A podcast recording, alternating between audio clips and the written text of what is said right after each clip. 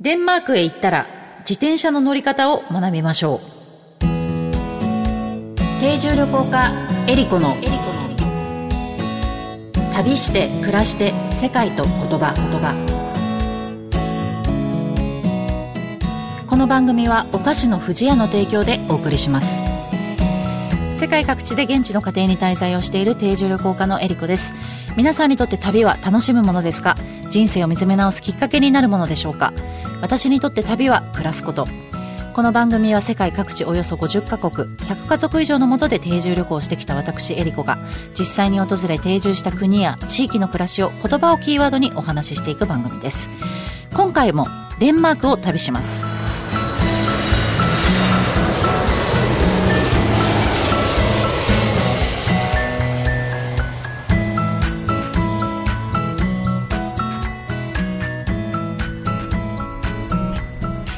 デンマーク王国。10世紀半ばから続く世界で最も古い王国です。バイキングの国としても知られていました。東はバルト海西は北海に面していて400以上の島からなる平らな土地です。国民の人口はおよそ560万人。EU に加盟していますが経済通貨同盟防衛政策欧州市民権司法内務協力は適用除外が認められている国です。通貨はデンマーククローネ。言語はデンマーク語が使用されています。環境福祉デザイン分野で先駆的なイメージが浮かぶ国です。世界ではいろいろな言語が話されていますが言葉にはその国の歴史や文化習慣がぎゅっと詰まっています。言葉を知ればその国のことがより深く感じられますね。今回の旅言葉はベアドゥティです。この言葉はデンマークでよく耳にする言葉の一つなんですけれども今世界中で注目されているサステイナブル、持続可能という意味です。あと SDGs ですね。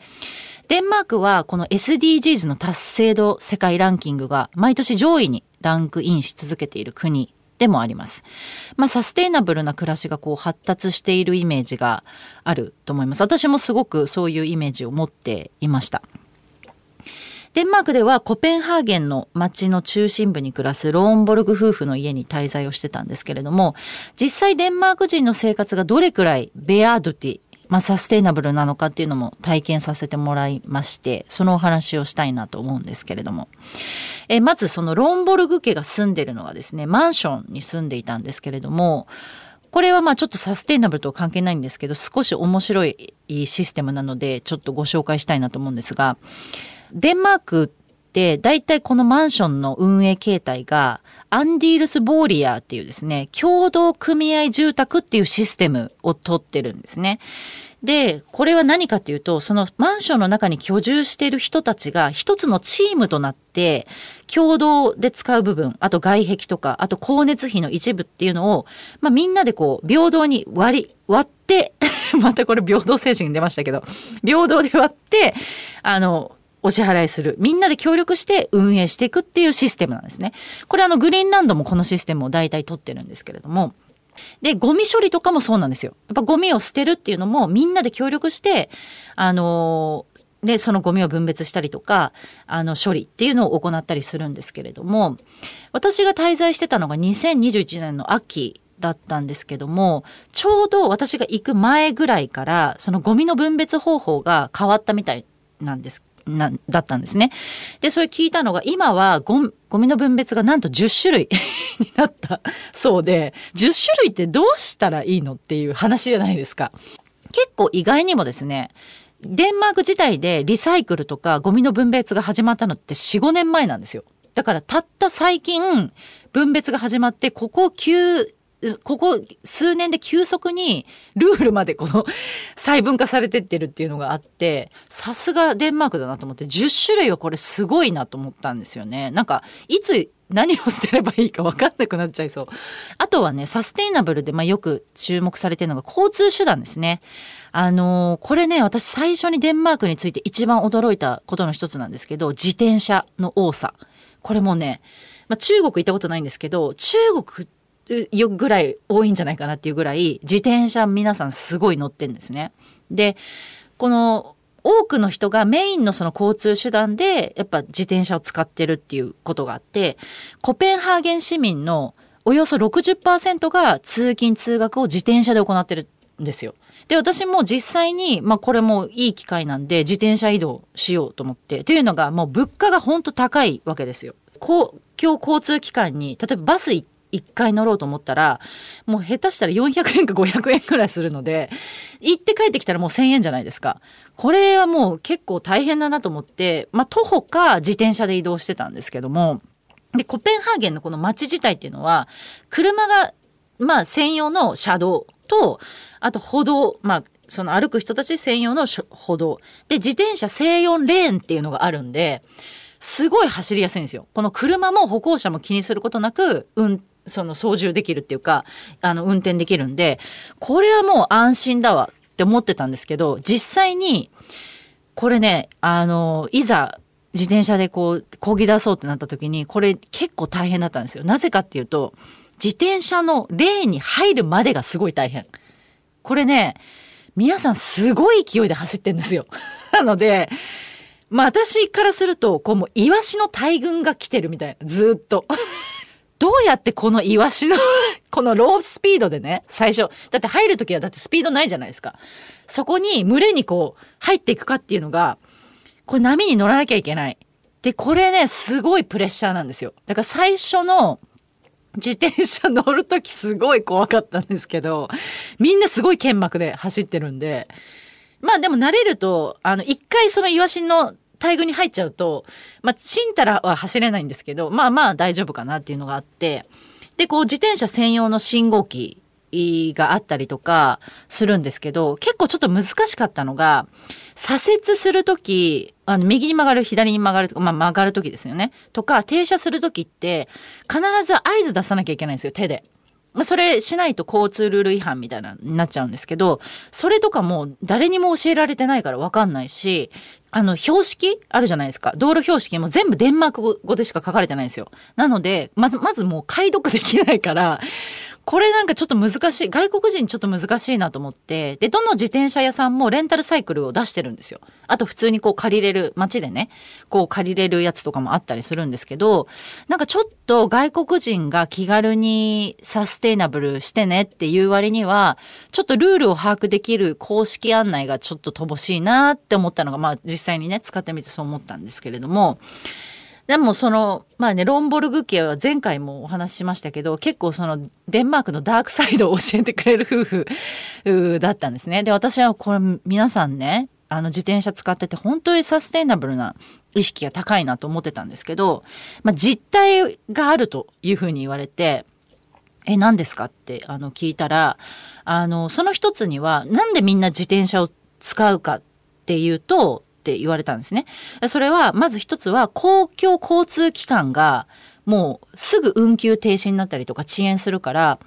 もう普通に仕事をしてる人からすると、もう全然頼れないって、乗れないっていうんですね。だから約束しててもアポとかに間に合わなかったりとか、急にもう、あの、運休停止になって電車が止まるとかってもうすごいしょっちゅうあるから、ちゃんと運行してないんですよ。その公共交通機関が。で、今コロナでね、すっごい車もを買う人も増えてんですよ。で、これ車がどんどん増えていくと、まあ論点になるのはその CO2 のね、排出であったりとか、あと駐車場。これがもう本当大変で、時には駐車をするのに街中にね、40分ぐらい探さなきゃいけないですよ、駐車場。もうみんな車すごい持っちゃってるんで。なので、そうすると、もうずっとうろうろしなきゃいけなかったりとか、まあそれでまたね、温暖化ガスも出るじゃないですか。だからこれも、あの、すごい結構問題になってて、去年の11月に地方選挙があったんですけど、その時も一番大きな論点になってたのは、この車をどうするんだ、駐車場をどうするんだっていう話だったりしたので、まあ意外となんかそういうもちろんねそのみんながサステイナブルな意識で自転車に乗ってるわけじゃなくていろんなこう要因があってあの乗ってるんだなっていうのもありましたけどもただそのコペンハーゲン市内は、まあ、あのそのサステイナブルに本当たくさんいろんなことに取り組んでるっていうのは事実で運河もその一つなんですよ。あのコペンハーゲンってその網の目状にこう運河が走っているんですね。で、地元の人たちにとってはこの運河っていうのは、あの、運搬例えば物資の運搬で使ったりとか、あと普通に、あの、ハーバーバスっていう、あの、バス、バスっていうか、まあ、ウォータータクシーですよね。普通に船のタクシーっていうことで、こう、移動手段として、公共交通機関の一つとして、こう、使ってるんですけども、そのハーバーバスも、あの、電気エンジンで動いてるんで、あの、二酸化炭素も資源コストも結構削減されているっていう結構サステイナブルなものを使っていたりとか、あの、これからね、もしデンマーク旅したいなって思っている方に、ちょっとおすすめのアプリがあって、あの、プラネットコペンハーゲンっていうアプリがあるんですけど、これダウンロードしてとしとくとすごい便利で、なぜかっていうと、このプラネットコペンハーゲンのページを開くと、サステイナブルに関連した文化施設とかお店、レストランとかが、あとイベントですね、が地図上に全部出てくるんですよ。で、アイコンタップすると、あの、その情報が全部取れたりするんで、まあ、観光にも使えるし、そのサステイナブルなことをちょっと知りたいなっていう人とかにも、本当にいい、あの、アプリなんで、ぜひ皆さん、もし行かれる方がいらっしゃったら、このアプリをダウンロードしておくと便利です。旅して暮らして世界と言葉言葉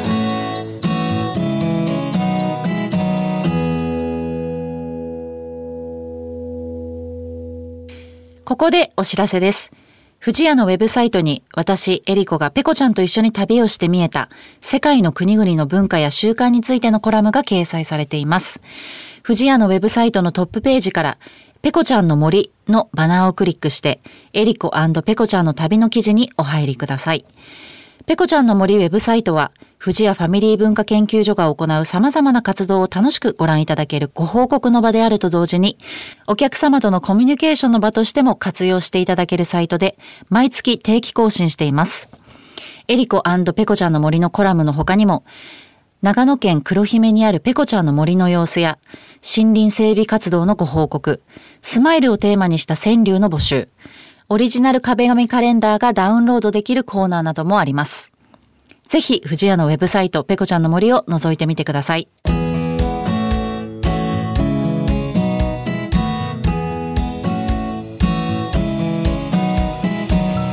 番組では皆様からの質問やコメントリクエストも大歓迎です。旅についてや海外の暮らしについての質問あなたの旅への思いなどをお送りください。メッセージの宛先はメールアドレス eriko.joqr.net までです。次回はゲストをお迎えしての旅となります。今回お話しした旅の様子は私の YouTube えりこチャンネルでも見ることができますのでぜひ覗いてみてください。それでは次回も旅しましょう。旅して暮らして世界と言葉。お相手は定住旅行家のえりこでした。はいはい。